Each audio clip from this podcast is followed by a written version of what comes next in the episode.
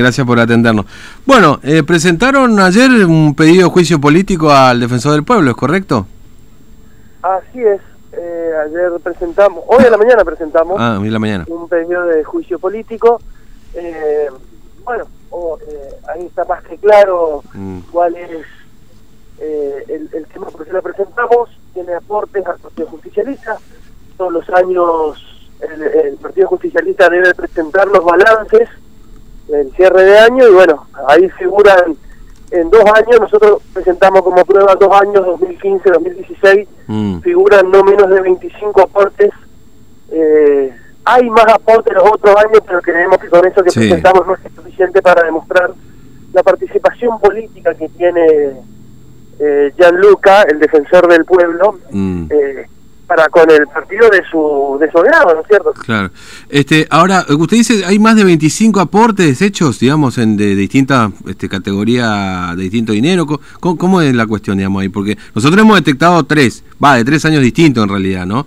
En tres balances distintos, pero eh, No, no, ¿qué se, se, trata? hace, se, se hace, evidentemente se hace todos los meses, Mm. inclusive eh, con el aguinaldo se hace otro aporte más. Ah, mire usted.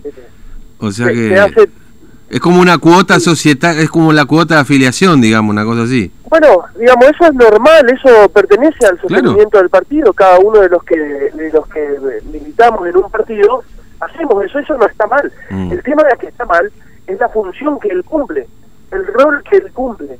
Eh, tiene que tener un rol independiente, tiene que tener una conducta ética y moral eh, de un estándar muy elevado, Mm. cosa que haciendo esto que hace deja muchísimo que desear y, y la verdad es muy preocupante y hoy los vecinos se deben estar preguntando, claro, por eso ahora me doy cuenta que no me defendió como me tenía que defender Mm. eh, o no consiguió lo que debería haber conseguido con los reclamos que hicimos.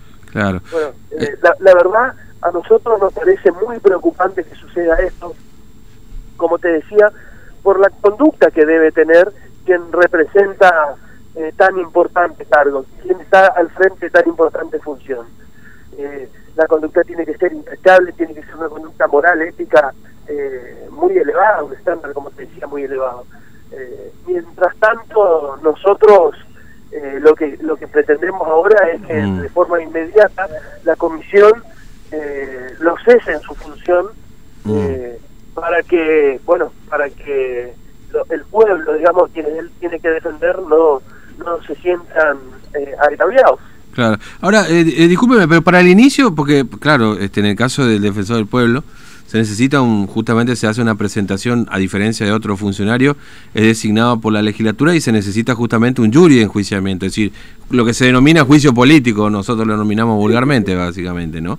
Eh, ¿Qué se necesita para llegar a esta instancia? Para que se habilite la investigación, en todo caso, de, de, de lo que hizo... Bueno, lo que- esto seguramente ahora eh, la comisión de asuntos constitucionales eh, va, a va a tomar partido eh, en este tema se va a conformar y bueno ahí se va a hacer una votación en donde nosotros esperamos el acompañamiento del oficialismo provincial Mm. pero ¿por qué, lo espera, ¿por qué lo esperamos? porque esto es muy claro es muy burdo que, que- que esto continúe así que el defensor del pueblo siga, con- con- eh, continúe en sus funciones después de esto nosotros Mm. esperamos el acompañamiento de todos y cada uno de los expertos. Primero, para aclarar que en la Casa de las Leyes, que en la Cámara de Diputados, se deben respetar las leyes, Mm.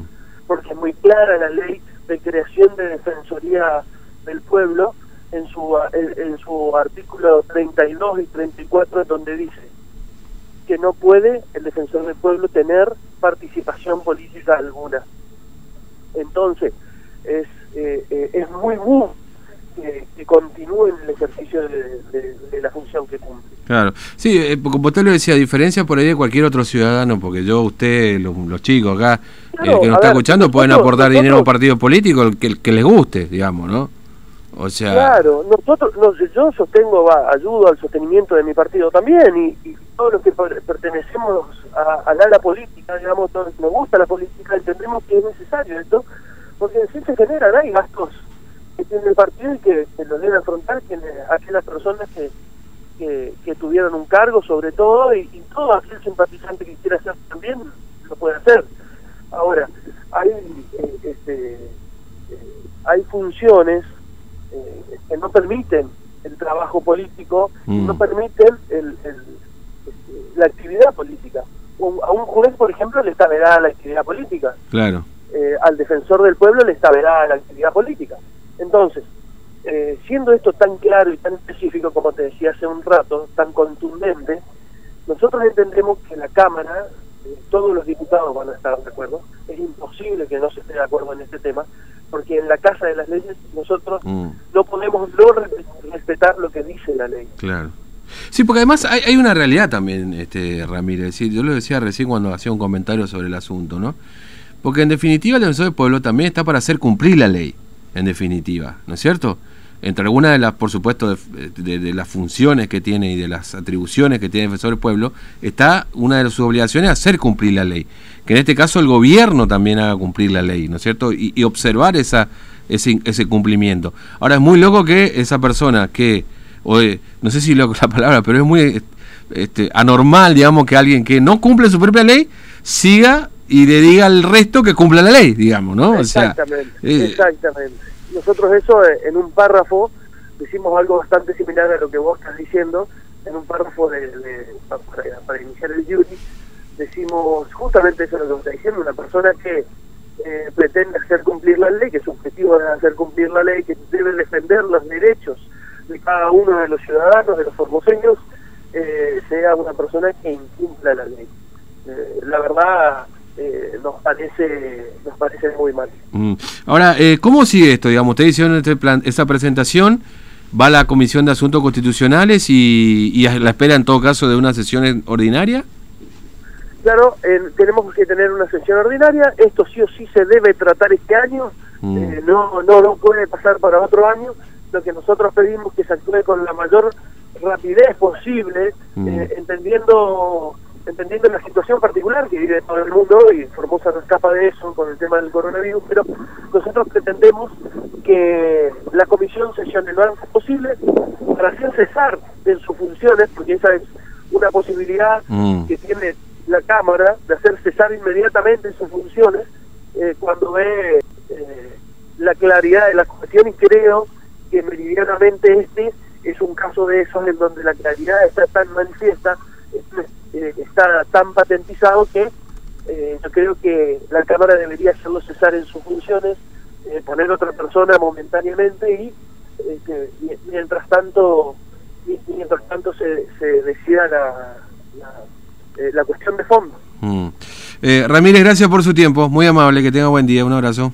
Fernando, un abrazo, un saludo a todos. Gracias, hasta luego. chau. Bueno, Enrique Ramírez, diputado del PRO también a propósito de lo que hablábamos más temprano hoy.